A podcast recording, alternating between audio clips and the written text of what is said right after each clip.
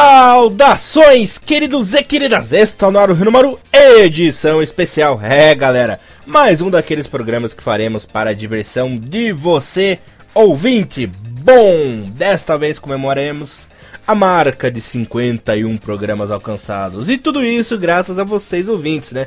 Que sempre nos acompanharam e estão juntos conosco, galera. É, aliás, olha, não sei como também, né? Porque a gente só fala merda aqui, é besteira o tempo todo, é criança. Não, zoeira, zoeira. Algumas vezes, isso aí, algumas vezes nós somos sérios também, né, Tiagão? Quem diria? E, é, você vê, né? E também queremos agradecer por vocês nos acompanharem durante esse um ano de vida que o, o podcast Renomaru tem, né? Olha só como passa o tempo. Eu lembro do nosso primeiro programa ainda, que naquela narração de motel, todo dengoso e tal. Agora a gente tá tudo solto, meu Deus do céu. Bom, dá pra dizer também que a gente passou por muitas emoções, né? Ai, meu coração, só de lembrar, principalmente daqueles programas ali da Copa do Mundo. Enfim, antes de começar aqui o nosso programa especial, nós faremos aquela apresentação de sempre, né? Como sempre, você está na companhia de Elias Fallers, o gordinho alegria na apresentação, e comentários dele, o mito, o homem de Nazaré brasileiro, aquele que tudo ensinou, idiotice, claro, né? Mr. Thiago Henrique Cruz, o Game Pé Descalços brasileiro. Do... Nossa, dois nomes hoje, hein? E aí, Tiagão, tudo bem com você? Olha, o ouvinte já, dá, já tá tendo uma noção de que o programa vai bombar hoje, né? Pelos apelidos idiotas dá pra ter uma boa noção. Bom dia, boa tarde, Elias, para todos os nossos amigos ouvintes que já estão com a gente há um ano e dois meses. Né? Lembrando que o primeiro Renomarou lá, o piloto. Foi... O Tiagão é a mulher da relação, né? Ele Exato, sabe exatamente, né? era Exato. um ano e dois meses Exato, e algumas horas. Exato, bem por aí. e o primeiro programa foi ao ar no fatídico dia 10 de julho de 2014, exatamente faltando 8 minutos para 6 horas foi quando a gente colocou o primeiro programa no ar, cara. Nossa. Então é. tá, tá aqui, na verdade tá marcado no QIC, já falei isso em outro programa, já não é o que empurrando de cabeça, é que tá marcado no servidor lá e, e ficou marcado essa data para mim, claro que foi quando a gente não gravou, né, mas que começou a entrar no ar os programas que a gente fez e, passou rápido, né, cara? Passou um ano e dois meses, 50 edições, né, 51 com essa que a gente tá gravando hoje. Bastante coisa aconteceu, bastante coisa. A gente zicou muito a ciência japonesa, alguns falam por aí. Olha, é, desde que a gente começou o Renomaru, o Japão ficou uma bosta, pior do que já é. É, cara, a gente zicou o Japão, cara. É, vamos ter que parar antes que comece pra valer as eliminatórias pra Copa. Pô, se chegar em 2018 tiver essa daí, vai né, começar a cascar as bruxas contra a gente, cara. Santa Inquisição. Cala a boca, cara. Olha, eu, eu tentei fazer uma narração mais bonita, predição especial e tal, não consegui. Pra variar, eu caguei desde o começo, pensei, ah, vai de qualquer jeito essa merda. Não, brincadeira. Foi com carinho também. Eu só quero explicar pro ouvinte aqui, sabe por que, que a gente resolveu escolher fazer o especial não no 50, mas sim no 51, galera? Porque é uma boa ideia. Os caras são tudo cachaceiro aqui, tem aquela ilusão. Quando o cara ah, pede cana, não adianta. Porque é assim uma boa ideia. Caralho, tome aqui o seu contrato da praça. Pô, da praça não, programa da Globo lá, o Tomara que caia, sabe? Aqueles Nossa senhora. O disco Coxa vai pra esse programa, né? Não, cara, Tadinho do. O Brasil tá feio. O Brasil depende desses programas pra dar risada, cara. O é. Brasil tá é. fodido, cara. Feio mesmo é o povo depender da gente pra dar risada. Esse é pra... Esse tá. Esse é, aí, é pra fuder, né? Esse tá a marca a marca da sociedade. Esse aí tá dependendo da gente pra ir. Eu vou vir no Marucho pra dar risada. Você tá fudido, meu amigo. É. Nós somos tipo Sodoma e Gomorra na Bíblia, né? Já é a terceira referência bíblica. Vamos parar antes que a gente comece a perder nossos, nossos ouvintes católicos, evangélicos e assim por diante, cara. Não, mas quem sabe assim chama atenção. pois é, é uma polêmica. Tá bom, sanção dos comentários. é, já fui, já, já fui. Hoje, hoje nem tanto.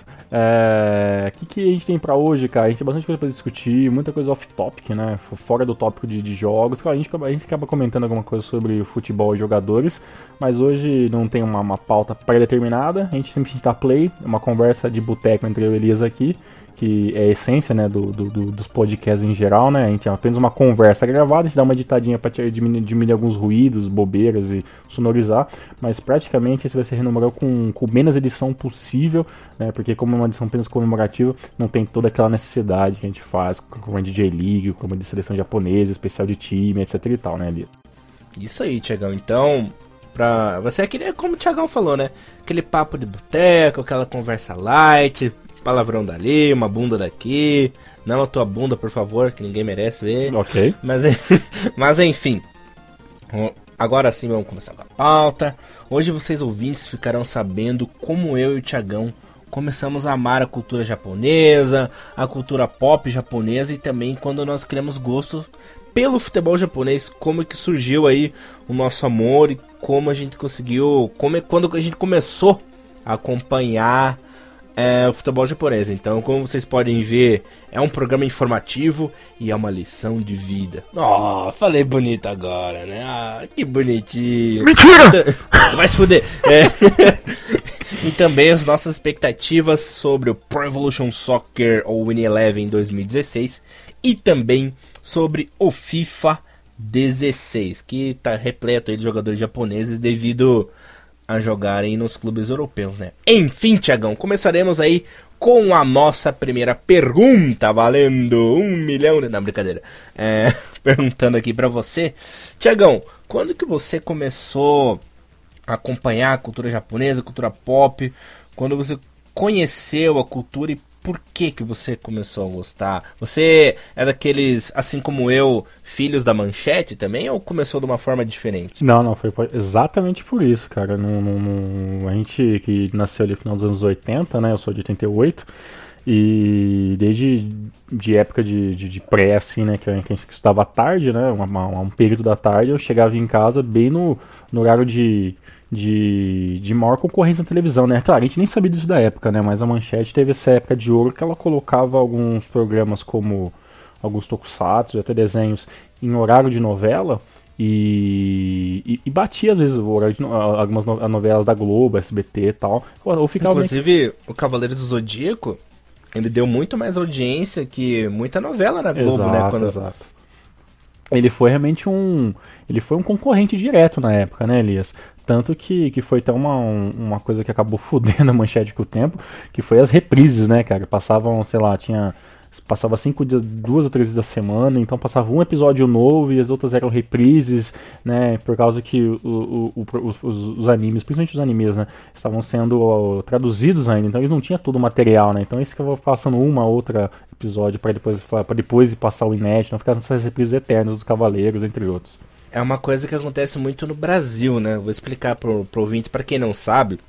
O Brasil geralmente ele compra, não compra o, a série completa, isso serve para anime, serve para desenho animado, serve para seriados americanos, né, que tem muita divulgação e audiência aqui no Brasil. O, o, Brasil ele não compra, pelo menos antigamente, naquela época, né, agora já não sei como é que funciona, eu acho que séries, pelo menos eles compram as temporadas inteiras, né? Uhum. Pelo que eu sei, passam inteiras sem reprise e tal, depois começam as reprises. Mas naquela época os desenhos animados eles eram comprados por pacotes, pelos famosos lotes. Então acontecia assim: "Ah, a gente vai comprar Cavaleiro do Zodíaco do episódio 1 ao episódio 34. Aí esses desenhos eram dublados e tal e repassados para as emissoras, certo?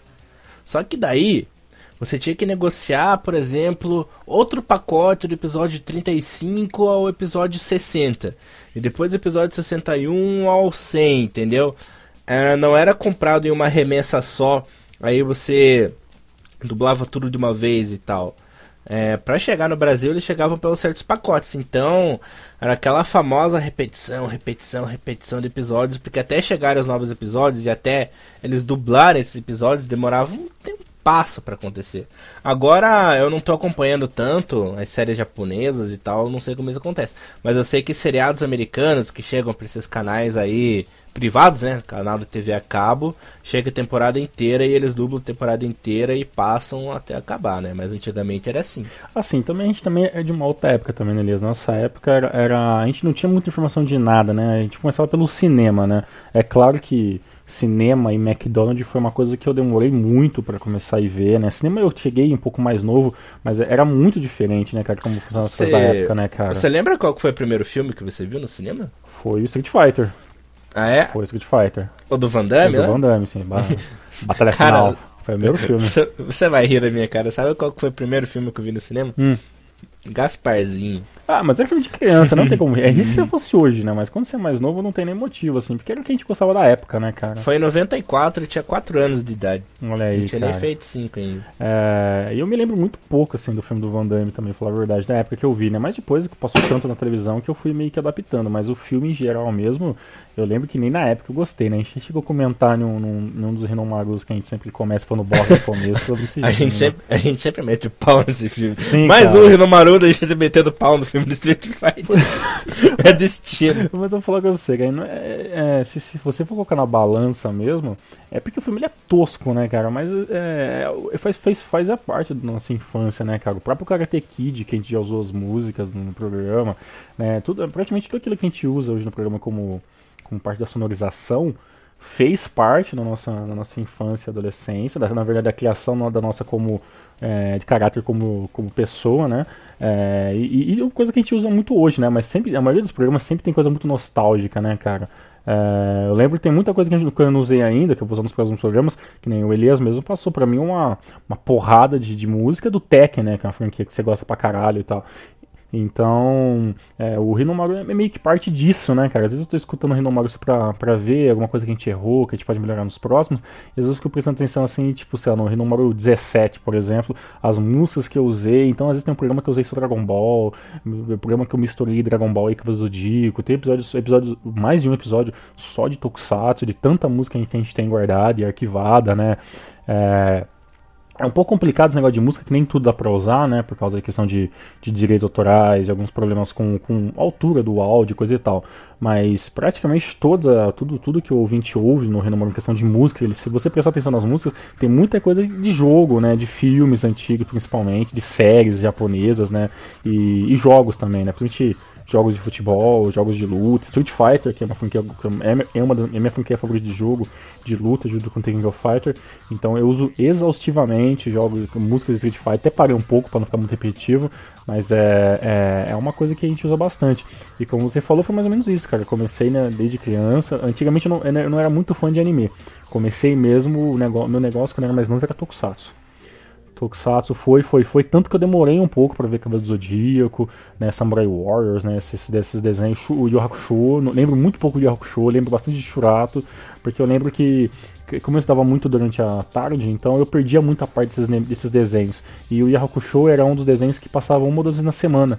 Né, então, é, Passava na quarta e na sexta. é, era o mesmo, mesmo esquema assim, né? E às vezes no sábado, que eles faziam reprises ou maratonas de alguns desenhos tokusatsu, então eles passavam mais os, os de sempre, assim, né? Aí depois eu fui crescendo e fui vendo um pouco mais, assim, mas é, tem uma coisa que minha mãe fala até hoje, que era eu ficar quieto em casa e não ter bagunça, era começar Jaspion. Era começar Jaspion, eu sumia da casa, ficava lá sentado assistindo, entendeu? E, e foi, uma, foi uma infância ok, muito diferente. Eu sei que muito da galera que, que escuta a gente hoje acha até estranho, né? A galera de 16, 17 anos, puta, eles esperavam a hora pra assistir o desenho. Hoje com Netflix, hoje com, com internet, com torrent, com a caralhada de coisa que você pode comprar pela internet. É, o negócio de você ter um horário pra assistir uma coisa tem uma coisa meio que esquisita, né? De se falar, né, Sim. cara? E aquela época era foda, porque se você perdia o horário, você perdia o episódio e sabe-se lá quando ia acontecer alguma reprise daquele episódio específico que você perdeu, né? Então Exato. você não podia perder, você tinha que estar lá na hora, senão já era, né? E também, depois nas locadoras, ajudaram bastante quando começaram a aparecer as fitas de vídeos, né? Os VHS, né? De Jaspion, eu assisti, muito, muito Changeman, é, Jiraiya, né? Jiban, né? Essas séries que depois vieram, tipo, aquelas fitinhas de dois ou três episódios por fita, assim. O Inspector, eu assisti praticamente umas 10, 10, 20, quase 20 episódios de Inspector na época, só com questão de fitas, assim, só eu alugava e tal. Por falar em fita, esses dias eu tava procurando aqui em casa uns materiais, eu achei umas fitas VHS aqui, porque eu queria ver fitas de quando eu era criança, né? Uhum. Daí no meio dessas fitas de criança eu achei gravações de episódios da Manchete, do Flashman e do Jaspion, cara. Deu, nossa, eu fiquei Caraca. assistindo.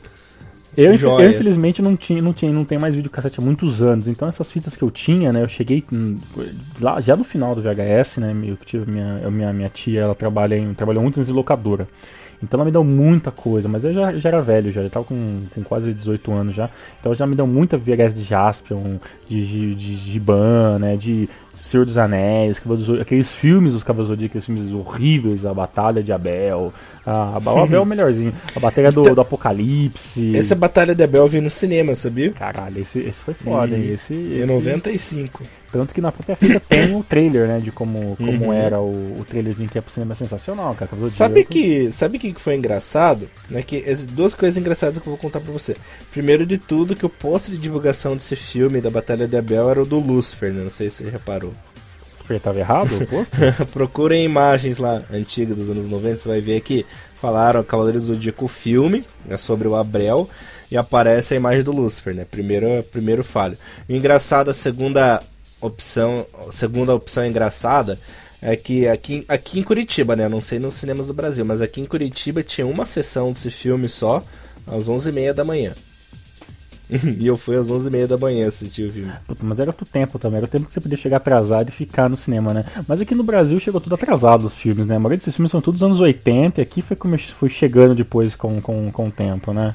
O único que chegou na época certa, que eu também assisti no cinema com meu pai ainda, nunca esqueça, porque eu tava louco pra assistir, era o Street Fighter, né? O, a, o desenho animado lá, o filme, uhum. filme anime, né? Esse estreou em 95 lá no Japão mesmo e veio para cá uns meses depois, assim. Que é muito bom para mim, até melhor do que o Victor em alguns aspectos, assim, que eu gosto bastante da, da, animação do Street Fighter. E é foda. Eu tenho aqui também em casa, aqui na minha coleção, o, o, filme Street Fighter é do, é do caralho. Se um dia eu achar o do Van Damme, eu até compro pra, um DVDzinho pra deixar na coleção mesmo, assim, mas é, Street Fighter, puta, sensacional. E os Cavaleiros do Zodíaco, depois veio aquele filme do Prólogo do Céu também, que é uma merda, que eu também fui ver também. O filme, o filme do, que, do ano passado, que saiu em CG, né, que tem muita gente que odeia do fundo da alma aí, eu acho ok. Eu fui, eu fui, também, sem esperar porra nenhuma também. Eu fui pra dar risada, hum. né? Eu fui na estreia. Eu fui na estreia, né? Eu fui. Não, fui não, cheguei, acho que não cheguei na estreia, né? Porque aqui, aqui em São Carlos chegou um pouco atrasado. Mas cheguei aí e deu para dar umas boas risadas assim, mas ah, tem, teve gente que levou pro pessoal e odiou o filme. Tá? Eu, eu já não esperava muita coisa mesmo, porque esperar coisa do Kuromada, tirando a série principal, é meio que esperar demais, né? Então... Batalha final do Seiya contra o Sephiroth, você curtiu? o Anubis. Tem o Anubis também, né? O Saga é. faz o Anubis ali, faz, vira o Yu-Gi-Oh! também. Uma, uma loucura foda. Mas... Depois um Motaro lá no Mortal Kombat aparece. É, o, filme, o filme roda bem, mas, cara, é, é, se você parar a pensar, cara, quando é um filme de uma hora e meia, cara, pra contar a história das 12 casas, cara, tava na, na cara que isso não, não, não ia dar muito certo, né, cara? E fizeram bullying com Libra, né? Fizeram bullying com Libra, exato. a única coisa que eu, que eu acho que se eu morasse na capital eu teria visto mais assim é, é, por causa que em São Paulo algumas coisas chegaram muito mais fácil né? então tipo teve muitos tokusatsu que, que não passavam inteiro na manchete, demoravam demais. E tinha as, as locadoras, né, em São Paulo. E, e também lá, lá também teve o circo também, né, o circo do Jaspion, o circo do, do Cybercops, né, junto com os Changeman e tal. É, então, então, é, infelizmente, né, essa, essa parte aí que eu, que eu lembro que tem um nome, né, então, muita gente que curte a época do Manchete lembra desse nome, né? Que é o Sr. Nelson Akirasato, né? O cara que trouxe Cybercops, Samurai Warriors, tudo essa Ultraman, Ultraman Tigra, hum. né? E Cybercops tem uma história curiosa, né? Que para quem não sabe, existiam tanto roteiristas quanto dublês brasileiros, né? Na trama. Sim, sim. E as, e as armaduras foram compradas pelo, pelo Sr. Nelson Sato na época, porque ele, ele queria realmente fazer uma versão nacional, né? Do, do, do, do Cybercops na época lá tal, né? Uma continuação brasileira. E as armaduras estão aqui até hoje, né? Sim. É. Posso contar uma história engraçada pra você? Hum. Que eu e meu primo, a gente era muito viciado em Cybercops. Cybercops era a série da nossa vida na época. Uhum. Isso lá em meados de 95, 96 e tal. Acho que foi o último tiro da manchete, eu acho. Sim. E, cara, eu era muito fã do Lucifer, sabe? Uhum. Daí, lembra que ele tinha mania na hora que ele ia brigar lá? Ele falava, agora chega! Sim, jogava sim, jaqueta sim. lá e se transformava. Então, cara, não podia acontecer nada. Que qualquer coisa que acontecia que eu ficava bravo, eu tirava a jaqueta, tirava a camisa, eu falava, agora chega! Nossa. E jogava assim. Aí parece a Cyberforça. Cyberforça, concentra! Unidade Lúcifer. Isso aqui.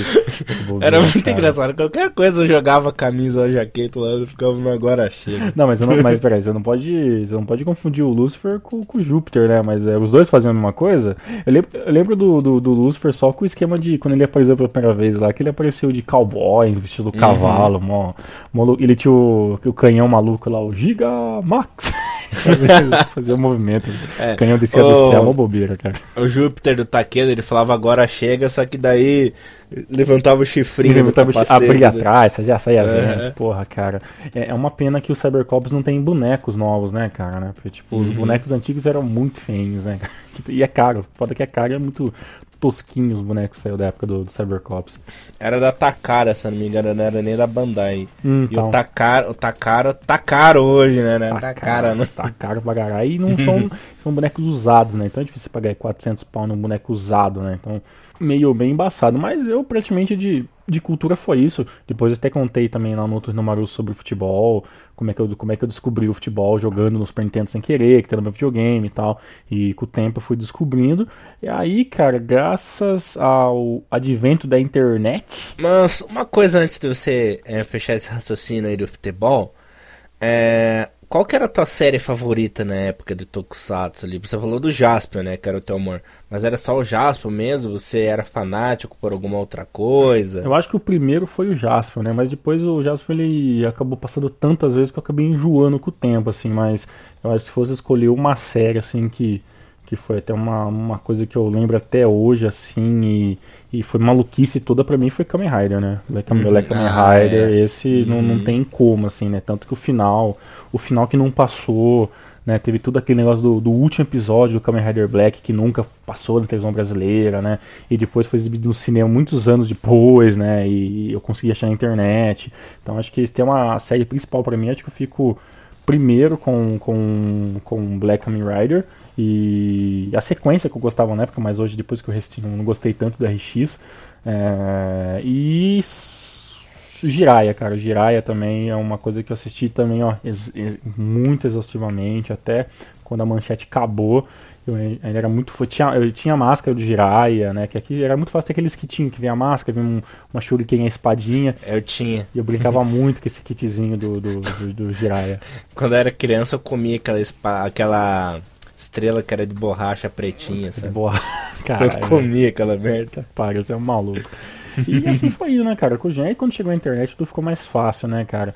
E, e, também tem os animes também, que passou muita coisa na Globo, né? Muita coisa do SBT, né? Os próprios Super Campeões, né? os seus derivados toscos que saíram depois no, no SBT, Hurry Hurricanes, os craques da bola. Oh, oh, cara, Hurricanes era muito legal, não, cara, enfrentando, enfrentando os monstrão não, lá dentro do vulcão, o estádio dentro do vulcão lá. Eu, era, eu fiquei tão, tão órfão de Super Campeões que eu cheguei a assistir até aqueles que eram do, dos monstros do SBT. Não sei se você lembra, que, que eram os esportes malucos dos monstros, que nem jogava vôlei hockey, que os caras ficavam se matando. No, não, lembro, não lembro o nome dele. Eu, eu nem lembro dessa não merda. Se alguém, se alguém tiver ouvindo o Folha de ouvir lembrar, era um desenho, passava no SBT. E, e, era só grupo de, era só monstros. Só monstros. E, e, e era tipo assim, os caras tá jogando vôlei, só que de repente os caras esbarram alguém, a cabeça do cara sai, aí o cara usa a cabeça do monstro como bola. Era muito, muito inocência, assim, esse, esse desenho, cara. E, e, passava no SPT, cara. Tipo, a Eliana passava essa porra. Sabe? Hurricanes tem o seu valor também, cara. ah, tá. Tem por causa que você já explicou, já. Acho que eu no barulho sobre que é uma é o merchan do, da, da Major League Soccer, uma coisa assim. É. Uh -huh. da Copa, na Copa de 94, né? Isso. Uh -huh. Mas não dá pra assistir. Assistir meio episódio. Vou te falar, Hurricanes dá pra assistir mais. Sabe outra coisa que não dá pra assistir que eu adorava? Thunderbolts, aquele que é dos bonecos.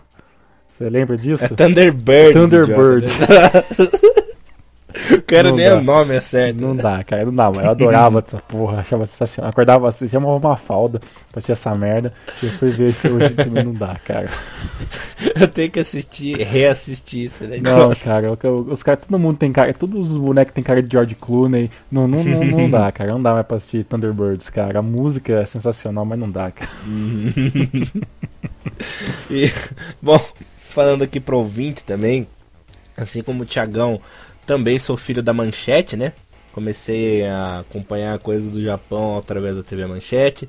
A minha primeira série, que eu me apaixonei tanto que eu, te, eu tenho até fotos e tal, até quem quiser, eu posto para vocês mais tarde as minhas fotos, foi o Jiraya.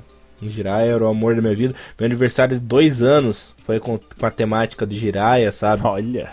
Uhum. Sucessor de Dogaguri. É isso. Não o perdoou! Não Mas perdoou. enfim. Que foi gira pra que era que catava meia barangueira nos anos nos anos 90. Exatamente. Né? Aí depois de Jiraya, minha paixão foi o Jasper, né? Que é super básico também. Mas o grande amor da minha vida, com certeza até hoje, né? Que é uma série que eu amo assim de paixão, é o Kamen Rider Black, né? Eu adorava o visual, adorava o personagem, adorava o jeito dele, né? Que era um negócio mais dark, né? Aquela abertura dele no começo com a moto, sensacional também. Até, ho até hoje eu me arrepio quando ela toca, assim, começa a música. Eu sabe? gosto muito do encerramento também, ele indo embora Uhum. a pé, né? Pô, Twinkle Sim. Century, Century, putz, E caralho uma, a música. e uma coisa que eu amo também no encerramento é o encerramento do Jasper, ele andando no meio Uhum. do fogo e aqueles lasers assim atirando. É da, do segundo encerramento, né? O primeiro sim. encerramento não tinha nada, tinha só o fogo, né? Aí a partir do segundo tinha uns tiro laser louco, uns monstros todos. E isso aqui no Brasil, né? Porque na versão japonesa teve um encerramento só, né? E, porra, é do caralho. Jasper tem uma das melhores trilhas sonoras, assim, de Tokusatsu. né? Tanto que o cara que fez a trilha sonora do Jasper fez só isso também, né? O cantor lá, que agora me fugiu o nome, que até faleceu já. O cara tocou, cantou todas as músicas do, do Jasper, desde Galaxy, né? Ou Galaxy, todo mundo conhece, a música do Dylion, né? Porra, música, música da, da- Até a música da, da, da feiticeira lá. Aqui. Ai, Takano. É, Aí Takano, isso, grande Takano. Uhum. É, da Gilza, ela também tem a musiquinha dela também, do pássaro, do pássaro do todas essas porra aí, foi tudo que ele cantou. Ele, fez, ele sonorizou praticamente toda a, a trilha né, do, do Jasper e, e foi uma grande perca, né? né mais um, um grande cantor japonês que, que, que é um outro, outro caso também nós, né, Elias? É, a, grande- a parte da música, né? A música japonesa. Eu lembro até hoje de, de quando era mais novo e alguém perguntava o que, que eu curtia e eu falava as bandas, os cantores e alguns eram japoneses. A galera, nossa, mas, mas aquela pergunta clássica, né? E por que você escuta? Você, você entende o que ele tá falando? Como é que ele sabe Uhum. que ele não, ele tá te xingando, né? Essa, essas perguntas bobas assim, cara. E a parte da música japonesa é uma coisa que, que a gente começou a gostar bastante também, né? Quando a gente Uhum. era mais novo, né, cara? Nossa, adoro música japonesa, desde criança, assim. Eu comecei até, meu primeiro contato com música japonesa, claro, foi nos tokusatsu que tocava e tal, né? Uhum. Mas as muitas das aberturas eles ma- ma- mantiveram originais, né? Com, com vocal japonês e tal. Depois que eles fizeram a adaptação lá pra versão brasileira. E meu primeiro contato foi assim. E também na época passava no. Não sei se chegou a ter TV a cabo quando você era criança. Não, não, Assinatura e tal. Tinha um canal chamado Locomotion, sabe? Que passava uma porrada de anime lá. E lá é, não existia esse negócio de ter versão brasileira para abertura de anime, era só a versão japonesa que tocava. Então, Evangelion, Barão Vermelho, Trigun. Pegou tudo. Eu fui, eu fui, Uhum. assistir, eu fui assistir TV a cabo assim, com coisa anime, já, já era a época do, da Animax. Uhum. Já, né? É, Então, essa Animax é a, a nova Locomotion, né? Ah. Até, até o ano de 2003, mais ou menos, era a Locomotion, que foi entre 95 até essa época. Era um canal argentino, espanhol, se eu não me engano. Daí depois acabou mudando a nomenclatura para Animax. E, e- e também teve uma coisa interessante, que essa parte de música também influencia muito dos animes, né? Aí sim a gente ficou um pouco mais velho, aí veio, né? Santos, aí começando a gostar ainda mais e entender um pouco mais Sanseia, né? Churato, né? Que tinha músicas, até as músicas de, de animes um pouco mais voltadas para o público feminino, né? Abertura de, abertura do, é, do El, El Hazard, que passou na Bandeirantes, né? De Buck, que esse já é, é, já é shonen, né? Mas, por exemplo, é, Sakura Card Captor tinha uma música muito legal, tanto em português quanto em Uhum. japonês, né? Teve bastante Sabe um anime de guria que eu gostava? Claro, Cavaleiro do Zodíaco foi meu grande amor dos anos 90, né? Mas, claro. mas eu falo, eu falo Cavaleiro do. Zodíaco, a gente sempre foi enganado, né? Porque é, o- é o bagulho dos bonecos, né? O negócio Cavaleiro do Zodíaco, desde quando chegou no Brasil, é pra vender boneco. E a Uhum. parada cativou a gente. Claro, hoje em E dia. eu tinha muito boneco. A gente vai falar de coleção daqui a pouco, né? Depois a gente conta como é que começou com as coleções e tal. Mas depois veio Dragon Ball, né? Que foi meu amor também. Mas uma coisa que eu gostava pra caralho quando eu era criança era Sailor Moon, cara. Sailor Moon, sim, eu ia falar pra você, Uhum. gostei. Achei- Tanto que quando, agora se não me engano, foi a JBC, é, que que republicou os mangás do, do, Começou a republicar novamente Sailor Moon. E eu naquela vai, puta, Sailor Moon é legal, vou comprar. Eu comprei e não gostei já, entendeu? Já do, hoje em dia. Mas na época, puta, era muito legal, né? Tinha Nossa, várias versões, né? Sobre um S, Super S, né? A história ia se adaptando, ia aparecendo outras, outras Sailors, né? Por mais que o anime seja completamente. É, completamente. É, um shoujo, né? 100% shoujo, praticamente. Se você for assistir hoje, é muito se você é fã de, de muita coisa de ação, como eu sou hoje, tem coisa que é um pouco ruim de você rever. E o Sailor Moon acaba picando um pouco nisso, né? Pra gente já não dá muito, muito hoje. Mas na época a gente nem se importava muito com isso, né, cara? A gente queria, assim, assistir tudo que dava pra assistir mesmo e não tinha essa de anime pra mulher e tal. Tanto que a, até a adaptação lá da, do Pequeno Príncipe lá, que teve uma versão que era, que era uma menina, o Pequeno Príncipe, né? De, um, dos, um dos filmes ali, que, que, passava na época da cultura e finalzinho da manchete, que era um, filme japonês baseado na história do Pequeno Príncipe, só que era uma, era uma menina no caso, a, a, era uma princesa que se vestia de homem. E a gente assistia também, tipo, nenhum também. É, o Tokusatsu também, teve a Patrine também, que era uma moça, e a gente assistia numa boa também, né? Que é uma merda também, às vezes, passagem. Nossa, horrível, horrível, horrível, horrível, cara. Nossa, o Patrine, eu acho, eu acho que pior que Patrine só Sobrei, só. Sobrei que é a única coisa que salva o episódio lá, Dan da, da corrida que aparece o Ayrton Senna e o Nakajima lá, né? Sim, e quando, mecânico. E quando volta lá o Fire lá como Night Fire, mas também. Nossa, com a roupa vermelha, né? Vermelha, aí Nossa, até arrepiou os pelinhos aqui Porra, agora. Quando aparece o, o Fire lá, uhum. pô, é do, do cacete também, mas o, a SEG dele é muito ruim, muito ruim. Quando, quando ele tira o capacete assim, e a gente vê que é o Fire, né? Porra, é genial, é, né, cara? Gritava, até empurrava. Escorreram, escorreram sores masculinos do meu olho Porra, aqui agora, é. lembrado assim. É foda pra caralho, cara. E por falar nisso, a linha dos Inspectors vai ser lançada em janeiro agora, né? A sim, SH Figuarts da Bandai lá. Já foi confirmado. O primeiro justamente o Fire. Pois é, eu perdi o, o, os detetives espaciais, né? Que eu tenho um, um carinho muito grande pelo Charivan. Mas é. O, o Elias, no caso você tem os três bonecos, né, Elias?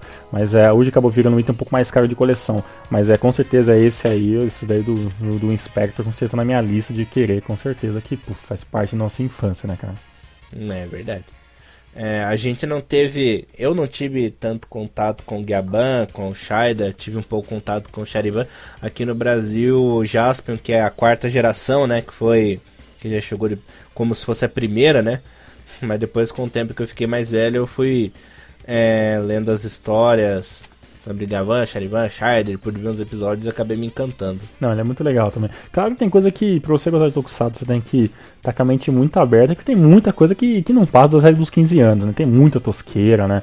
É, hoje, que nem eu, eu, eu e meu grande amigo aí, o Eliab, que eu já esteve várias vezes, que é fã de Tokusatsu, a gente pega pra assistir série junto, um baixa, passa pro outro, compra os DVDs, a gente conversa tal. E, e, tem muita coisa que a gente assiste sabendo que é tosco mesmo, mas a gente acabou gostando, a gente nasceu, né, e, e cresceu curtindo essas tosquices, então a gente acaba não, não, não, se preocupando tanto. Só tem pequenas coisas só que não passa hoje em dia mesmo, assim. Tem que ser muito ruim mesmo pra, pra, não, pra não passar. E eu até, eu até adquiri o, o pequeno hobby de assistir Tokusatsu antigos mesmo, né? Então eu assisti o Dewey Ranger, Kaku Ranger, Guy, tô baixando da, da Ranger, né? Então eu tô vendo todos esses Tokusatsu antigões que, que não chegou a passar no Brasil para ver qual que é. E tem alguns que são muito ruins mesmo, mas tem uns bons, né? No caso, o Jetman, né? Que, que até comprei o, o Red Hawk, que eu gostei pra caralho da série. E não dava nada, né? Todo mundo falava que era legal, mas nunca me preocupei tanto. E quando fui ver, essa. Jetou, é, cara, foda pra cacete. Falou muito bem de, de, de Bioman também, que, que, que, é um, que, foi um grande sucesso na França e na, na Europa em geral, que não cheguei a assistir ainda. O Maskman também falou que é muito legal também. Então tem, tem bastante coisa. Se você peneirar bastante e, e tiver afim de, de, procurar sobre Tokusatsu coisa antiga, tem muita coisa para você ver, né? E anime, é, acho que a gente não precisa nem se estender em fã de anime, porque anime é uma coisa muito mais difundida no Brasil, né? Então hoje tem, temos eventos gigantes, temos fóruns e mais fóruns, sites e mais sites só sobre, só sobre é, anime, né, cara? Hoje tem muita coisa, muita, muita, muita coisa mesmo. Anime para tudo que é gosto. E os otakus são uma realidade hoje, né? São é uma parte dos nerds hoje muito forte, né, cara? Em questão de consumo. Né? Cresceu né? muito, né? Sim, desde quando eu fui nos primeiros eventos, Anime Friends 2005, 2006, 2007, é, já era muito grande. Hoje em dia é um, uma máquina de fazer dinheiro. Já tá consolidado, né, a marca. Otaku no Brasil. Pois é, e, e, os eventos têm até esse problema, né? Tem evento que falam que já está tendo uma vida útil meio que no fim, né? Porque não tem mais o que fazer, né? Não tem mais como trazer coisa mais nova. Porque hoje em dia vem bandas japonesas, né? Vem cantores consagrados, vem uhum. bandas de K-pop, né, cara? E lotam pra cacete os seus shows, né, cara? O grande problema é que como cresceu muito esse negócio, o pessoal não quer que traga qualquer bandinha, né? Querem Exato. que traga as bandas mais conhecidas, gente que toca em abertura de anime. Pra quem já teve no Anime Friends Hironobu Kageyama, uhum. Akira Kushida, então não dá para trazer qualquer um mesmo, que senão vai dar fracasso de bilheteria, né? E, a, e as bandas são caras, né? Essas bandas de K-pop que vêm aqui pro Brasil, que vieram aqui pro Brasil, eu não conheço nenhuma, eu não sou fã de, de K-pop, assim, mas é, é para as pessoas que eu conheço que gostam, as meninas malucas por essas, essas paradas, falam que realmente são bandas consolidadas, não são uma banda que, tipo, sei lá, que sumiu na Coreia e, e veio, que fazer. Não, os caras são é, grandes realidades hoje lá, né? são fodas hoje lá e vieram sendo fodas aqui no Brasil. Então isso é, isso é muito legal, né? Para quem curte e também para quem mora perto das capitais, assim, São Paulo, Curitiba, Rio de Janeiro, é muito mais fácil, né, participar assim dessas desse, desses eventos, né, cara? Eu acho que eu e Elias a gente tem no conceito que a gente meio que passou um pouco dessa época, né? Hoje a gente, ah, a gente assiste anime, mas não é mais otaku, né? A gente... Nosso negócio é fã do computador, Foi, né? É, Já não estamos mais afim de se aventurar não, por aí. Não, pra mim sair de casa pra ir num evento. Pra mim, pra, pra, pra, pra mim sair de casa hoje, pra ver um show, pra falar, puta, eu quero ir nesse show dessa banda, tem que ser pra mim, sabe, sei lá, pensando em, em banda japonesa pra mim, assim, tem que ser, sei lá, o Lark and Cell, assim, que é uma, uma, banda que eu curto desde moleque. E nem é tanto pra ver a banda hoje, porque hoje a banda tem umas músicas muito bosta comparada antigamente. Dá pra falar, puta, eu fui, sabe? Eu fui, beleza, aproveitei a oportunidade. Mas é. Uhum. Tanto que vem muita, muita banda de rock, coisa nacional, né? Sei lá, CPM, Reitinho, as bandas que eu curto, que vem aqui até perto aqui de São Carlos, às vezes eu não vou, sabe? Não... Então, pra mim sair de casa hoje pra ver banda, ir em evento, sabe? É muito difícil, cara. e também hoje a gente não tem mais a necessidade também, que uma coisa que os eventos tinham muito, né, Elias? Que era você ir ao evento pra você comprar coisas, né?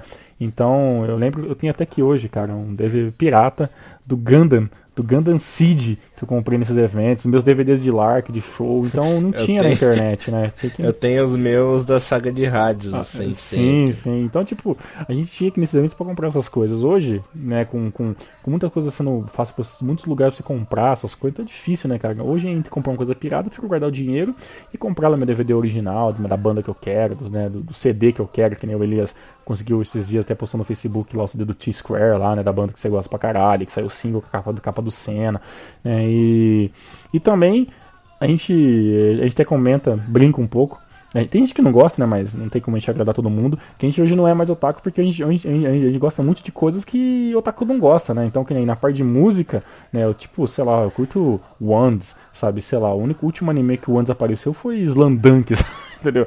E, e com este Ziggs, a banda que já terminou, né? O próprio Lunacia, que quase ninguém mais, mais curte hoje, hoje em dia, né? Eu sou fã de Seiki Matsuki, uma banda que acabou há mais de, de 15 anos já. De vez em quando eles se reúnem para tocar alguma coisa, mas é uma banda total anos 70 e 80, né? Uhum. É, muitas bandas japonesas terminaram, né, cara? O próprio Kagura, né? O Kagura que o Fernando Amor também gosta bastante junto com se não me engano, o Namor também gosta muito de Dear, Dear é, acho que é Dear Grey. Jiren Grey. É, Jiren Grey. Jiren Grey. É, que é foda pra caralho também, eu não sei se é a banda de termo. Acho que a banda de termo Dear Grey acabou, mas o cara acabou que o, o Clissa faleceu lá, com o Japão tem muito problema com suicídio. Eu gosto de umas coisas mais underground, né, cara? Aquela, aquela própria Izumi Sakai, né, Izumi que acabou Sakai. falecendo também. É, tem muita coisa japonesa assim que acaba ficando, que sai do anime assim, tipo, se você não procurar esse cara, se você não procurar coisa específica, você acaba não, não, não achando muita coisa, né?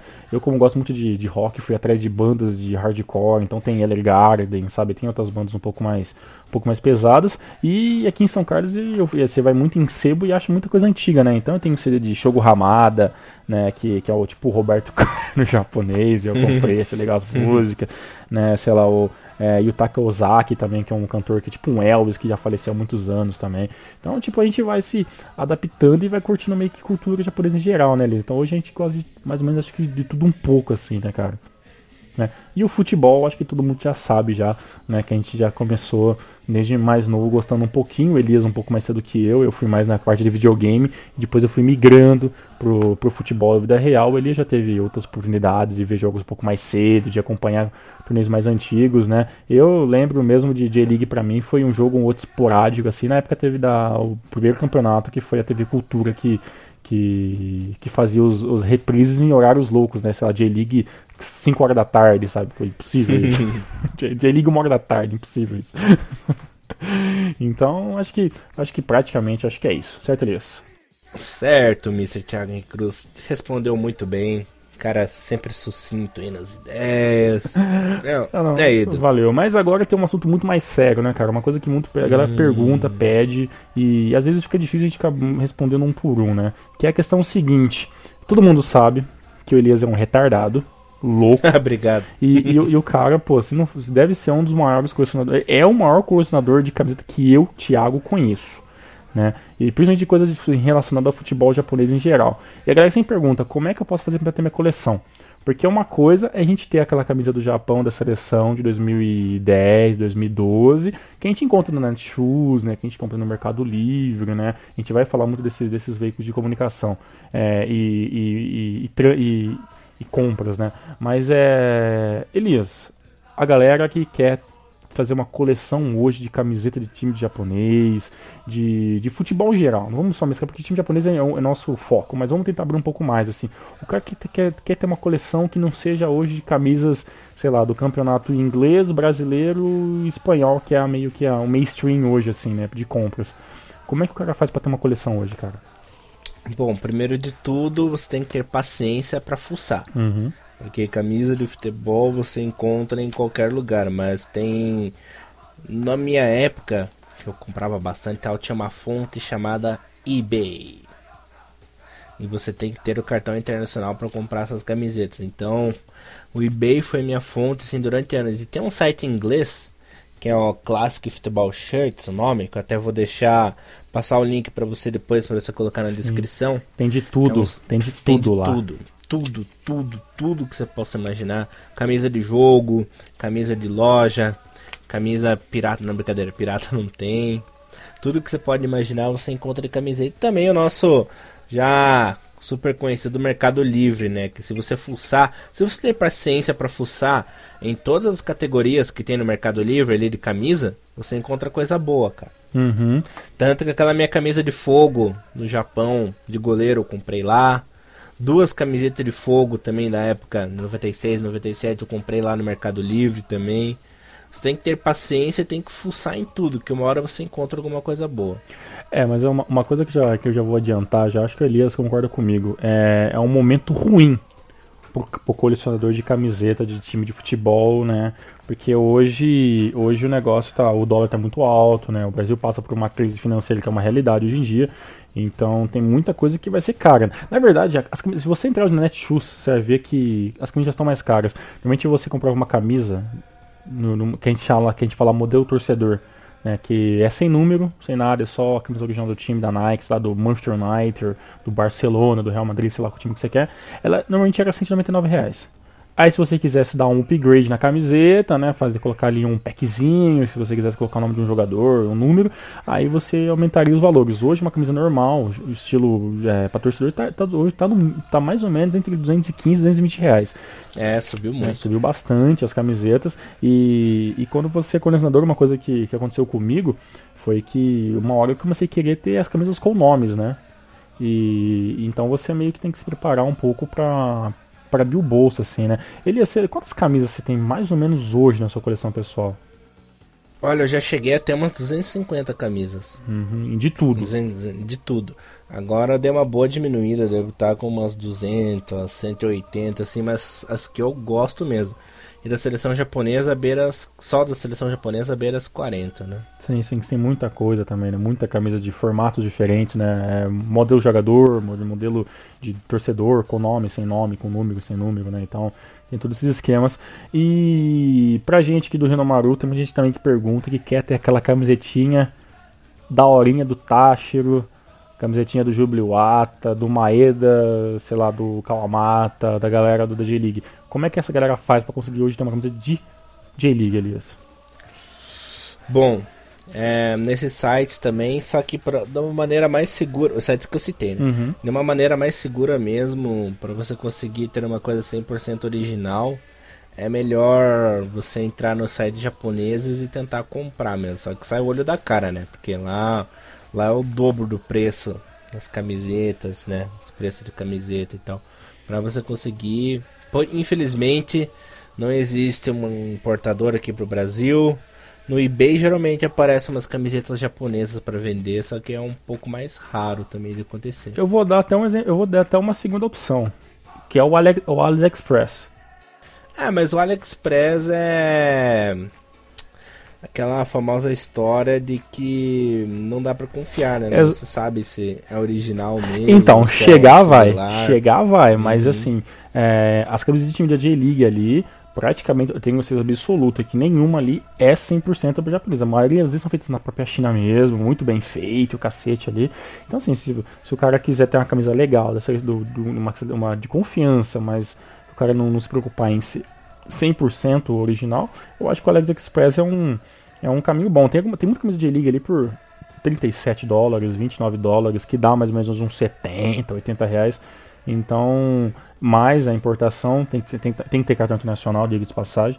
Mas, Claro. mas é. Mas o AliExpress agora aceita boleto, né? Também.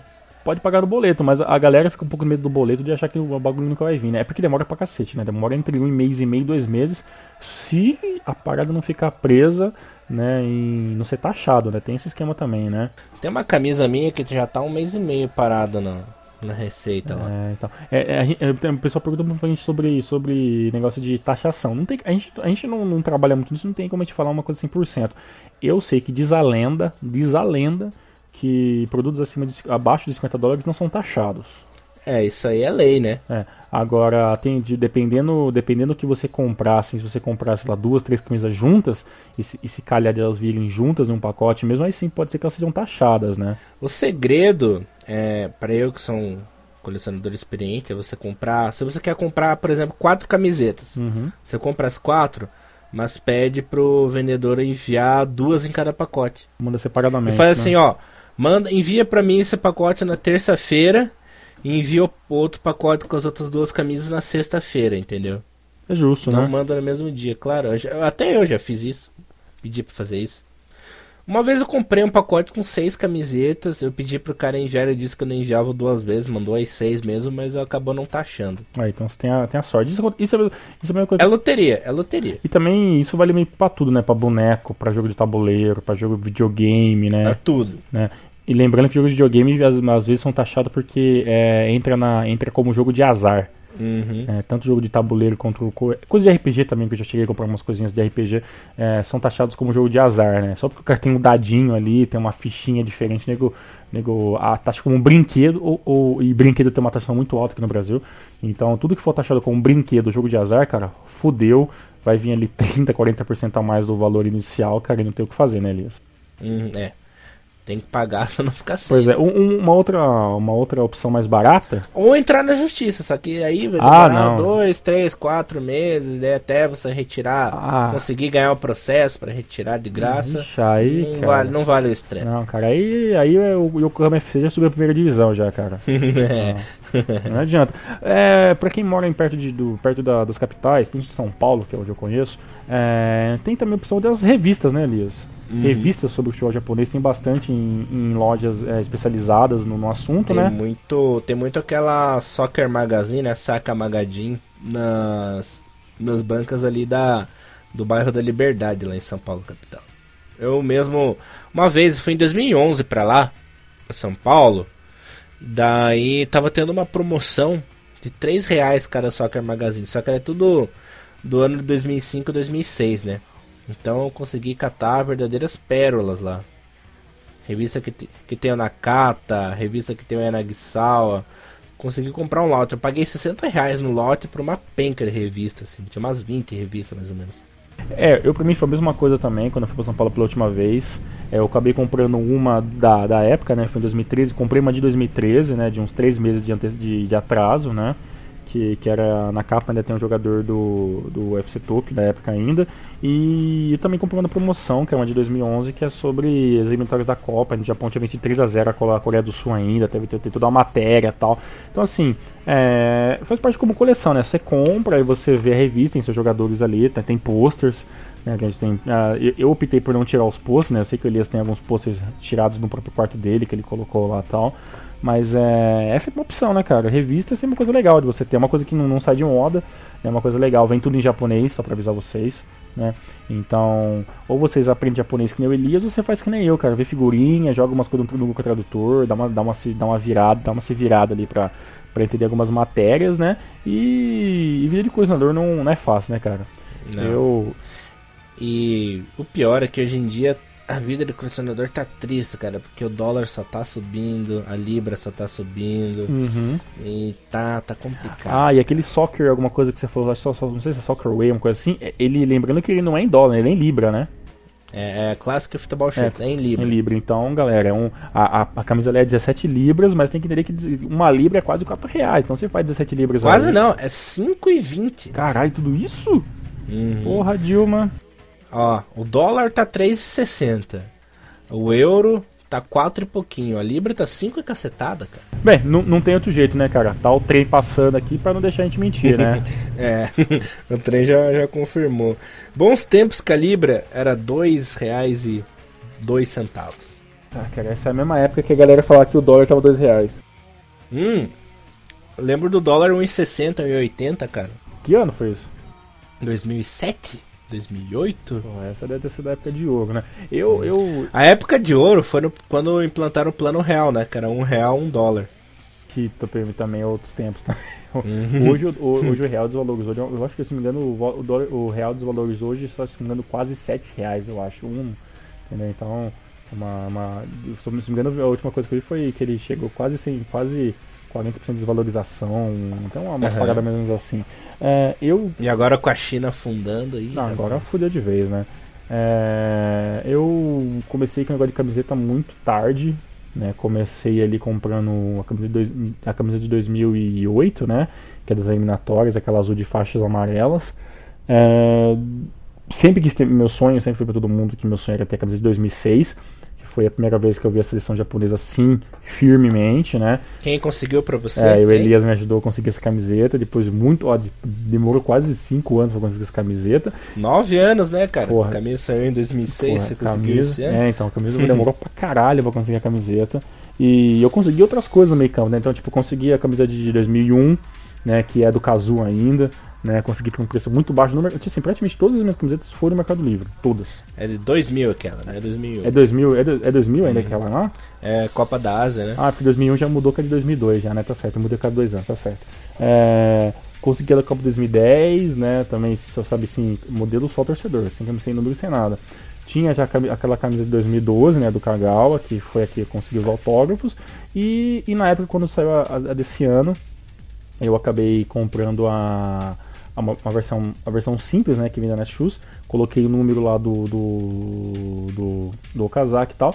É, a, a, a, moça que me atendeu por, por telefone não entendeu muito bem, porque eu, eu, eu, perguntei se por acaso a numeração era na frente na trás, né? Porque sabe que, que a mesa de seleção vem a numeração nas costas e na frente, né? E a moça falou que sim, vinha na frente, mas na verdade não veio. Né? Então, quando você for comprar alguma coisa no Netshoes assim, que é um trabalho excelente, a galera vai lá, manda a camisa certinho do jeito que você quer, mas quando a questão é a camisa de seleção assim, a, a numeração é só atrás, então fica faltando o packzinho na frente. Mas no Mercado Livre mesmo tem camisa do Honda, do Kagawa, da Copa da Copa da Ásia, né? Tem camisa do, se não tem uma camisa lá do, do Shida, né, também de 2012, que tem a numeração certinho, bonitinho. É só questão de dar uma de vocês darem uma, uma pesquisada. Agora, se vocês forem comprar camisa de time, né, que nem na Netshoes já apareceu do Yokohama F Marinos, né, apareceu de 2014, se não me engano, é, mas assim, pouquíssimas unidades que venderam muito rápido, então é, é que nem o Elias falou, você tem que limpar, tem que ficar sem pesquisar. Tem que ter paciência. Tem que ter paciência, né? Eu demorei anos para conseguir coisas que eu quero, consegui outras nesse meio termo, né? Nesse meio tempo. E praticamente. Aí eu, eu até hoje eu não consegui uma camiseta, que eu tô procurando essa camiseta há mais ou menos 15 anos, eu não consegui comprar até hoje essa camisa. Qual que seria? A de 97 da Adidas. Verdade. A branca eu consegui. Falta a azul. A azul ainda não consegui. A verde eu tinha conseguido, só que infelizmente acabaram me roubando, né? Tu tem, tem esse problema também do, do, do. Como é que chama? Qual que é o termo? Extravio, né? Do extravio. Não se sabe se foi extraviada na China mesmo, se foi extraviada aqui no Brasil. Eu sei que eu tive um baita no prejuízo. É, antes de você falar sobre esse negócio de extravio, que é um, um último detalhe interessante pra gente comentar. É, assim, eu considero que praticamente minha coleção de camisetas está completa. Só falta uma camiseta para mim, que é até que o Elias falou que é plausível achar, que é a de 2002 e, ou a de 2004. Mas a, a de 98 é muito difícil, tem muita pirateação por aí, né? Então você tem que ficar, tem que ficar muito esperto. É, até sugiro que quem, quem quiser ali, sabe, tá, tá com alguma dúvida de camiseta, manda um e-mail pra gente ali com o link de camiseta tal. Talvez o Elias pode ajudar, dar uma olhadinha, responder e-mail, né? falar se a camisa tem procedência ou não, porque como eles têm essas camisas originais, então ele sabe falar, né? Porque tem muita imitação, né? A gente não vai citar nomes, nem exemplo de nada para não ser chato para ninguém, mas nesses mercados brasileiros mesmo, tá? De camisetas pela internet, tem camisa sim de 98, de 99, de até 2000, 2006, piratas. Então você tem que ficar atento a pequenos detalhes, né? Da camisa para você não for ser enganado. Por que ser enganado? Porque essas camisas estão sendo vendidas a preço de camisas originais, né? Então, tipo, se o produto é pirata, então automaticamente a gente espera que ele seja um pouco mais acessível, né? então, quando. Eu, eu, eu, eu, tipo assim, eu, eu não sou contra você vender algo pirata. Se você falar pra pessoa, isso aqui é um, é um, é um bagulho similar, não é original, eu tô deixando bem claro que é. Você quer esse produto, você tem essa opção de comprar ou não. Agora, quando alguém vende pra você falando que é original, né, então tá, aí o cara tá sendo meio que pilantra, né? Então é isso que eu sou muito contra. Cada um tem que viver ali, conseguir seu lugar ao sol, como todo mundo é, todo mundo fala, né, cita todo dia, que a gente tem que trabalhar e conseguir nos ganhar pão, mas eu acho que quando você faz isso tentando ganhar alguma coisa em cima dos outros, enganando as pessoas, aí é, é a parte negativa do, do, do, livre comércio, que hoje é o que mais acontece é, na internet. E sobre extravio, Elias, como é que funciona, cara? Se você compra um produto e esse produto é extraviado, o que, que você pode fazer? Nada? Sentar e chorar? Hum, é, sentar e chorar, porque se você não fez o seguro, na época eu não sabia desses negócios de seguro, que tinha seguro para as encomendas, sabe? Uhum. Se você não faz o seguro, já era, um abraço. Até você conseguir ganhar o processo, até você conseguir provar é, que a camisa foi roubada aqui no Brasil, que a camisa foi roubada lá na China, demora um tempão, né? Ou seja, então, praticamente, né? É. E, por exemplo, a minha camisa fala, ah, mas com rastreio não tem perigo. A minha camisa tinha rastreio, mesmo assim ela foi roubada.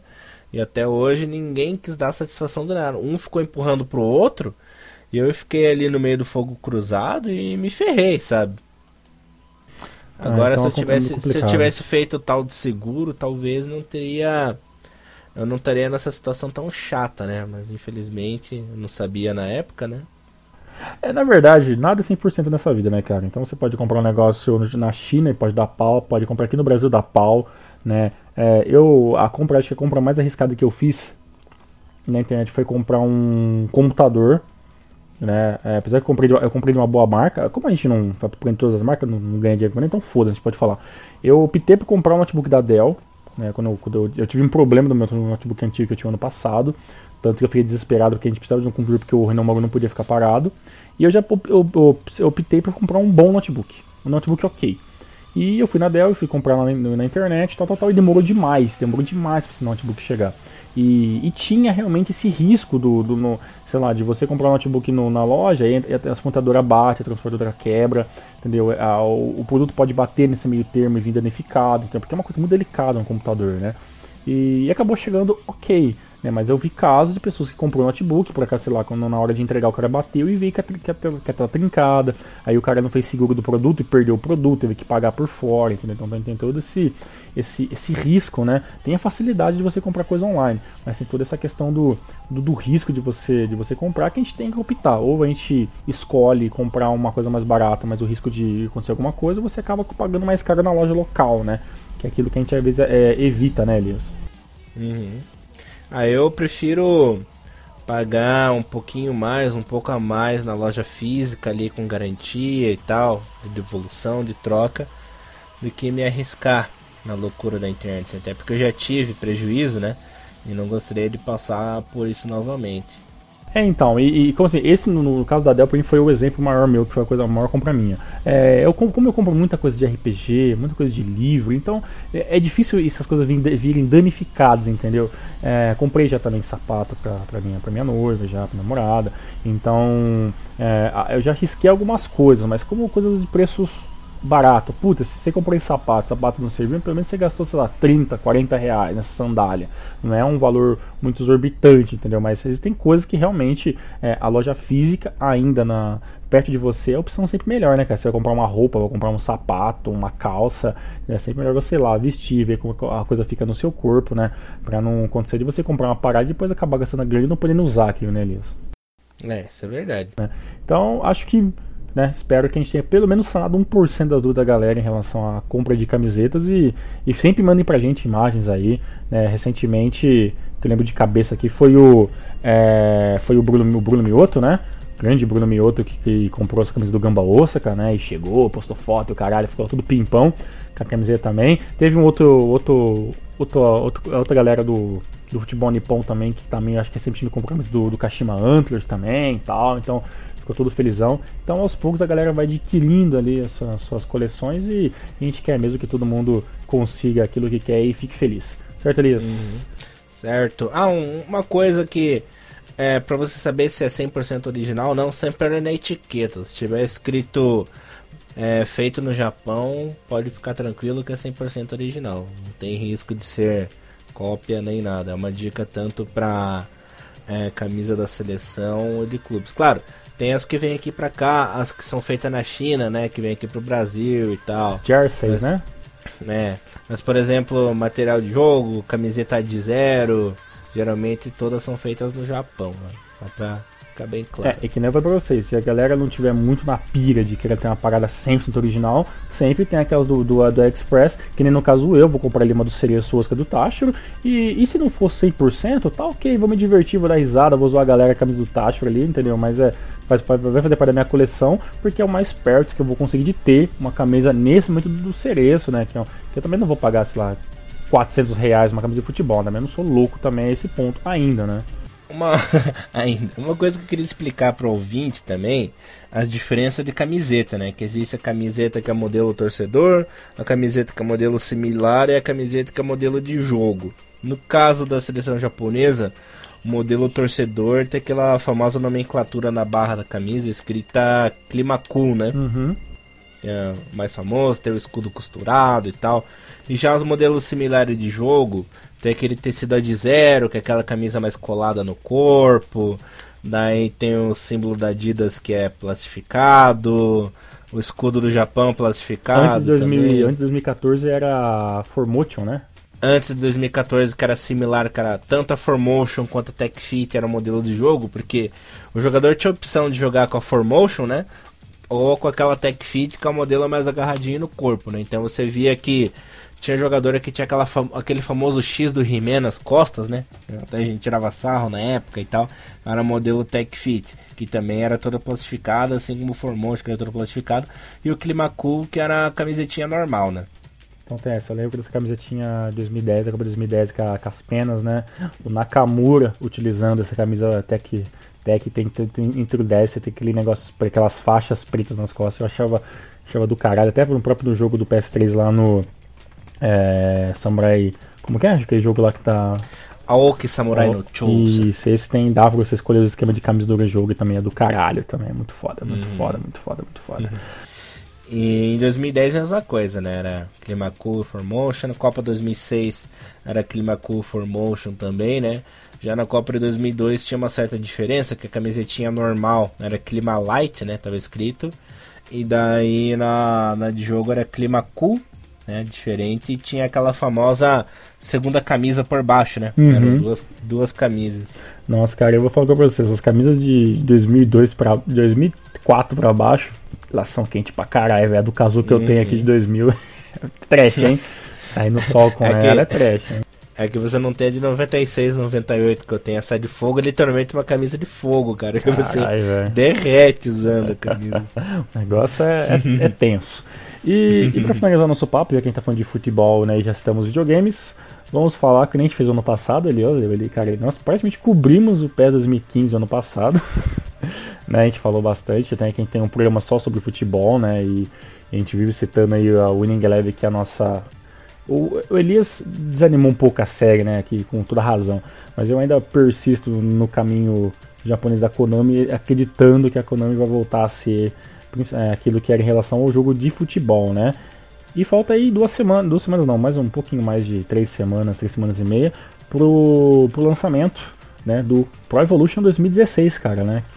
Que é a, a, que é a edição comemorativa de 20 anos da franquia, cara. Então, vamos ter mais uma vez o Winning Eleven, claro, né, 2016. E a versão que vem pra gente aqui, né, que é a versão Pro Evolution Soccer. E, e bem, é uma coisa que eu vou dizer já por, por mim e por Elias, é, nada contra, mas também nada a favor, também não sou obrigado nada a favor de porra nenhuma. É, você escolheu o cara para fazer a capa da franquia de 20 anos de uma franquia japonesa. Você colocar o Neymar como capa, você tá de sacanagem com o Konami. Né? Sobre isso não vou nem me alongar demais. E, e o Pro Evolution Soccer, desde a versão 2014, vem aquele martírio pra gente aqui, né, que mora no Brasil e quer jogar com a seleção japonesa, porque a, a seleção perdeu a licença. Né? Uhum. Então, desde a saída da versão 2014, o Japão não vem mais licenciado para se jogar, não vem nem uniforme nem jogadores. Né? E para esse ano, ainda há grande possibilidade que eu acredito de, por mais que a Konami disse que, que vai aumentar o número de o número de licenças, que vai ser o Pro Evolution com, com o maior número de licenças possíveis. Saiu essa semana aí os 20 clubes brasileiros que vão estar. Tá, e, e, praticamente mais quatro da série, da série B também que vão, que vão, vão vir junto. Assim como para quem jogou o Pro 2015, tem muito time também de série B também que, que tem que ver a Copa Sul-Americana, né? Então tem Portuguesa, tem Vitória, tem essa, todos esses times Criciúma, etc e tal. E só que vocês sabem, né, que os times brasileiros eles vêm meio porco, né? Vem, vem, o nome vem ok, né, o Pro Evolution 2015 alguns veio com nomes errados, depois foram tendo upgrades, alguns acabaram tendo upgrades, outros teve, né, alguns, foram interagidos algumas faces, né, tipo Guerreiro no Corinthians, Fernando Praz no Palmeiras, etc e tal, com o passar do tempo. E, e, esse ano acho que também vai ficar a mesma coisa. A diferença é que o Pro Evolution Soccer, é, a Konami já se falou que, que vai ser o Pro Evolution com o maior número de, de licenças, mas a gente não sabe exatamente quais são essas licenças, né? O que eu sei até agora é que muitas das licenças da Adidas estão saindo da, saíram da Konami nos últimos anos e a Nike é meio que, meio que é, domina as licenças de seleções do, do, futebol, do futebol nesse momento. Ou seja, né, em 2015 a gente já não tinha, é, por exemplo, a Escócia né, licenciada, né? Não tinha Polônia, né? Então, tipo, são todas camisetas, são todas empresas que são da Adidas, né? Então, o Brasil voltou, a Holanda voltou a ser licenciada. Por quê? Porque são, são, são Nike, né? Então tem todos esses esqueminhas, essas modificações de, de, de empresa. A gente sabe que envolve muito dinheiro, né? Nessa, nessas transações de, de, de você ter um clube licenciado, mas fica aí é, a nossa, nossa figuinha, né? E a nossa torcida para que o Japão volte a ser licenciado no ano né, que, que, a franquia faz 20 anos. A gente sabe que na versão japonesa vem, né, sempre vem licenciado. Mas agora a gente, a gente, não sabe como é que vai ficar. E... e, e até hoje também é, a Konami do Brasil, eu até mandei inbox e tal para eles, eles não me responderam o porquê que tem de essa, essa barreira, né? Uhum. De não liberar a seleção japonesa oficial pro mundo, sabe? Sempre, sempre foi feito fiquei, isso, né? Fiquei... Qual que é o... Sim, aí do nada parou. É, foi, ficou meio que mal contado. E não mudaria, eu assim, só, não mudaria nada, caralho. É um. É um. É, um, é, é algumas faces a mais, é uns pixels a mais aí pra fazer a roupa. Não, não muda nada no jogo, sabe? Por que não vir, entendeu? É, é muito esquisito e, e também, assim, a versão 2015 é, dava pra você brincar um pouco com a seleção japonesa, porque mesmo que não vinha jogadores, você podia é, colocar alguns jogadores que estão ali no. que estão, estão nos times, né? É, e também teve a CL, né? Então teve pelo menos quatro times japoneses para você montar a sua seleção ali, né? E, só que nesse ano eu não sei, eu não consegui ver nenhuma informação ainda que fale que vai ter a CL, né? Se tivesse a CL, voltaria a ter Endo, né? Que vai ter, teria o Gamba Oscar, teria o Cacho Rei Sol, né? Tal, todos os quatro times que, que lutaram, né? É o Kashima e o Urawa, né? É, só que se não vier, entendeu? Fica um pouco mais difícil, né? Nós perdemos mais um jogador, né? Que no caso o Kagawa está é, tá no Borussia Dortmund, e o Borussia Dortmund é um time que está licenciado apenas por FIFA, Né? É, e o Kawashima saiu também do time. Exatamente. Né? Perdemos dois. Do, do Standard Lied, né?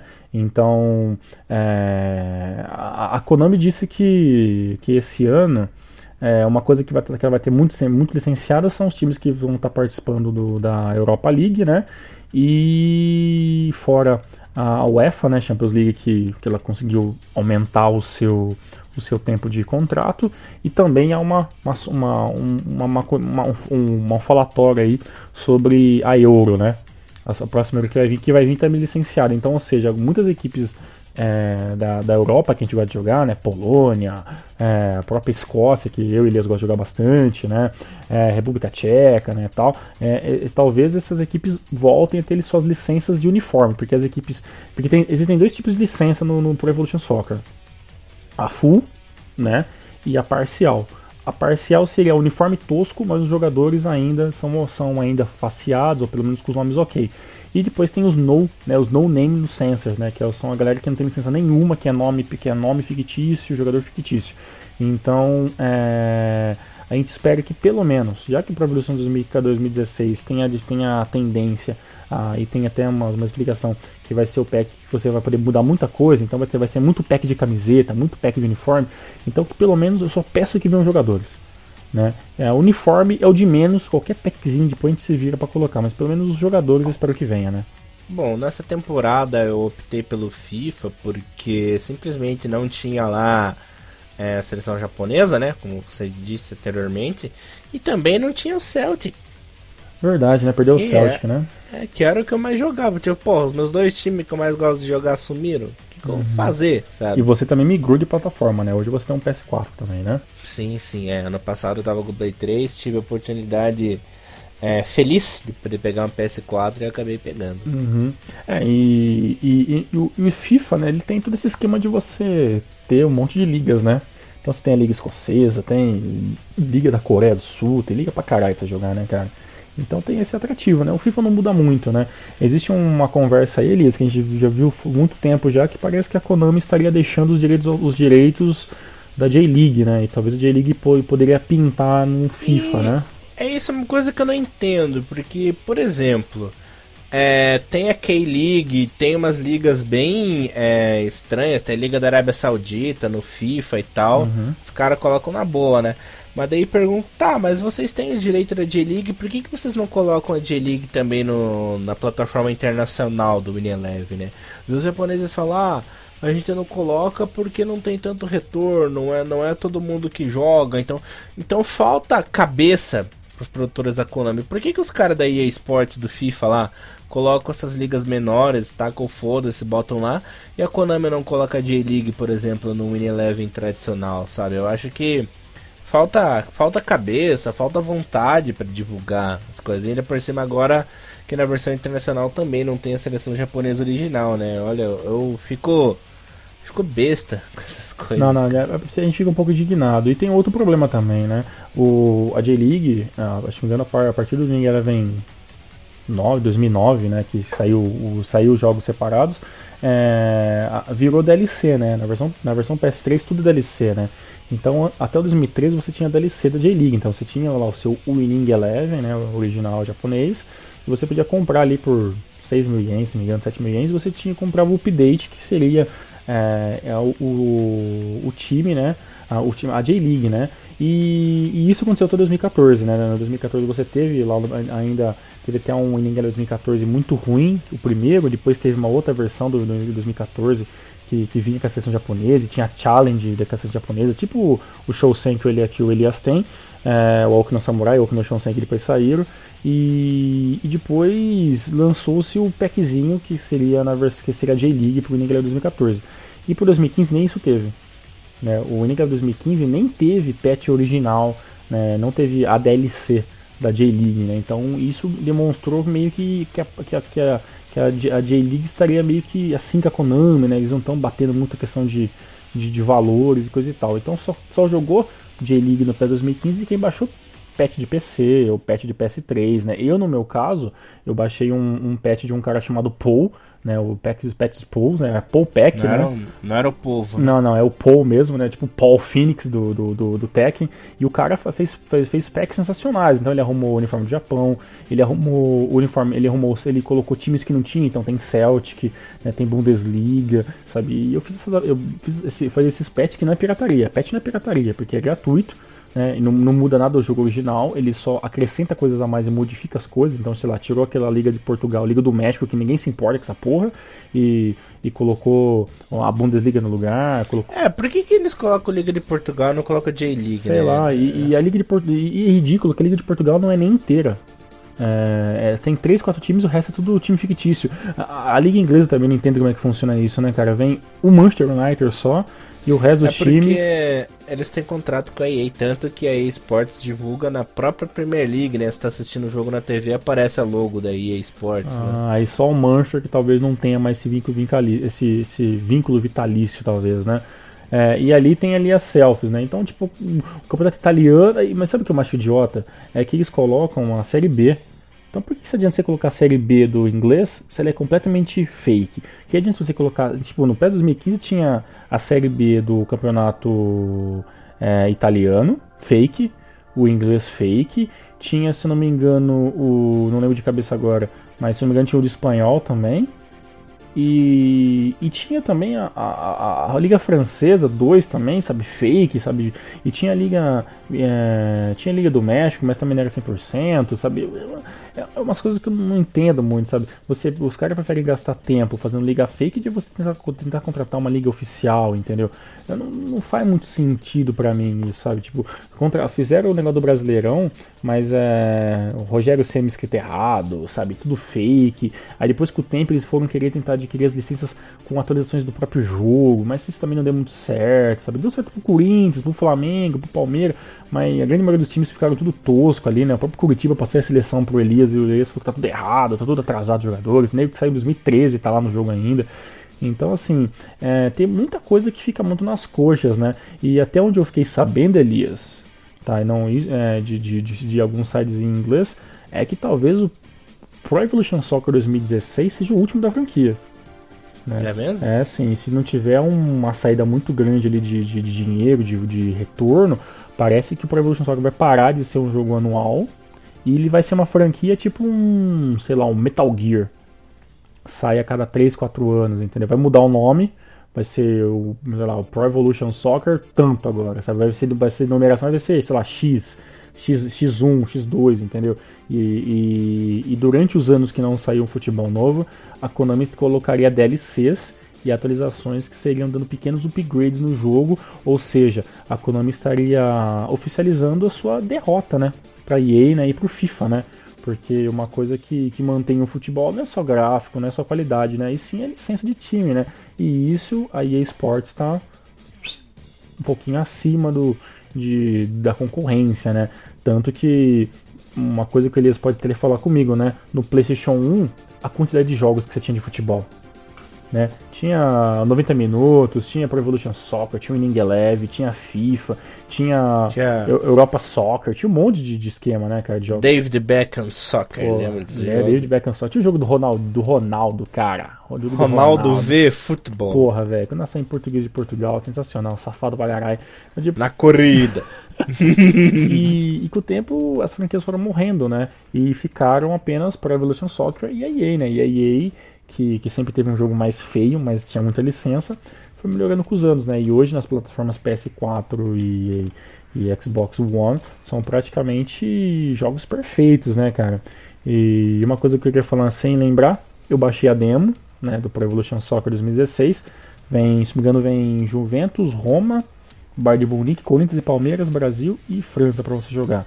E, e não mudou nada. A versão de PS3 Pro Evolution Soccer 2015 é a mesma coisa do Pro Evolution Soccer 2016, assim, na versão PS3. É, tem, tem, que baixar a demo do 4 é, aqui, por favor. É, tem que. Ah, eu sei, eu tenho que ser absoluto que a versão de PS4 é muito melhor, é muito. Né, mudou muito, ficou muito melhor o personagem, mas o que muda praticamente é que um jogo roda em 720p né? E um outro joga, roda a 60 frames aqui a 1080p, entendeu? Então, tipo, a diferença é mais de resolução. E eu sei, claro, que a versão de PS4 e Xbox One, a Xbox One, é um pouco melhor a parte, de, a parte gráfica e de movimentação, porque eu sei que no, no a, o P 2015 tem um único problema, na minha opinião, que às vezes ele fica um pouco lagado. Né? Então a taxa de, de frames não é 60 bonitinho. Tem uma queda às vezes por causa do processador do processamento Lembrando que o Pro Evolution Soccer 2014, 15, 16 vem com a Fox Engine, né, que, que é o mesmo, o mesmo motor gráfico do, do Metal Gear, né, do Hideo Kojima. Né, e então o jogo mudou muito de 2013 para cá por essa mudança de software e tal e de, e, e de esquema. Por isso o 14 é aquele lixo, porque a Fox Engine estava ali é, dando seus primeiros passos ainda, não tinha saído no Metal Gear é, Ground Zero ainda, então estava melhorando e agora no 16 é, chega ao ápice o que a gente acredita. Espero que não seja o último jogo da franquia, mas se for também, eu vou entender, né? Porque realmente, em questão de time, a Konami vem perdendo mais do que ganhando nos últimos anos, né, Elias?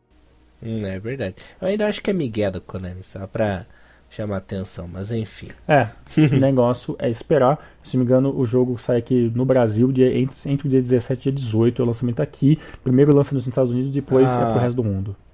A grande cartada da Konami também é que eles pegaram a licença da Euro 2016, né? Uhum, então, pelo menos algumas seleções a gente espera que tenha bonitinho, né?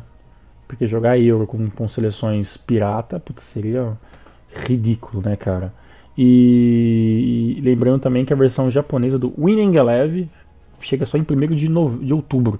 Então chega depois, então gente, se caso não tiver Japão, a gente vai ter que esperar para ver como é que vem a versão japonesa, se muda alguma coisa, se vai ter alguma coisa diferente da versão é, da versão é, ocidental, né? Tirando, claro, a possível falta da, da seleção nipônica. Maravilha, Tiagão. Falamos demais, hein? Falou bastante, então, mas espero que, que, que seja informativo até pra gente também, né? Pra gente discutir coisas que às vezes não dá pra falar no programa porque são muito fora dos tópicos principais, né? A gente tem que manter aquele roteirinho básico do futebol, mas pelo menos hoje deu pra falar de tudo um pouco que falta para falar no Renomaru. Então esse é um, é um programa de uma hora e meia só de off-topics, que a gente fica falando de 10 em 10 minutos no programa. A gente juntou, sei lá, três assuntos gigantes off-topic e fizemos um programa inteiro só disso. Uhum. Bom, aguardem por mais programas, né? Com certeza virão mais. Temos aí duas surpresas de pautas especiais que a gente vai deixar quietinho. Uhum. Eu tenho bolado aqui na cabeça. Mas vocês vão curtir. Tem, claro, tem a ver com o Japão, né? com certeza. E a gente se fala na semana que vem, certo? Um abraço para todos vocês. Valeu por mais um, mais um programa que vocês acompanham a gente. Valeu pelos 50 programa que, que todos vocês acompanharam e incentivaram e deram informações. 51 agora. Porra, agora com esse 51. E a gente espera que nem diz o Bruno Mioto que venha logo o centésimo, que a gente continue esse trabalho que pra gente é um grande hobby, né? Que, que se transformou num pequeno trabalho, mas pra gente é sempre muito é uma parte do nosso dia que a gente consegue relaxar, conversar sobre uma coisa que a gente gosta, que a gente sai um pouco daquele âmbito normal que é o dia a dia, trabalho, faculdade, curso, né, vida pessoal, problemas. Então, digamos assim, a gente espera que para todos vocês no Maru seja esse grande parte do hobby de vocês para melhorar um pouquinho o dia a dia tão árduo que é o nosso, né, Elias? Isso aí, Tiagão. Espero aí que vocês tenham gostado do Maru, que vocês tenham se distraído, dado risada conosco. Tamo aí, né? Tamo em atividade. Isso aí, tamo aí. Como diria meu amigo Albert Einstein, tamo aí na relatividade. Não, nossa. Tchau. Maravilha, galera. Encerrando aqui o Renomaru. Voltamos mais semana que vem com o resumo da J-League, mais um programa especial e Renomaru! Levando o melhor do futebol japonês para você e também o melhor da, do besterol, né? um abraço, galera. Falou! Valeu, tchau. Sayonara.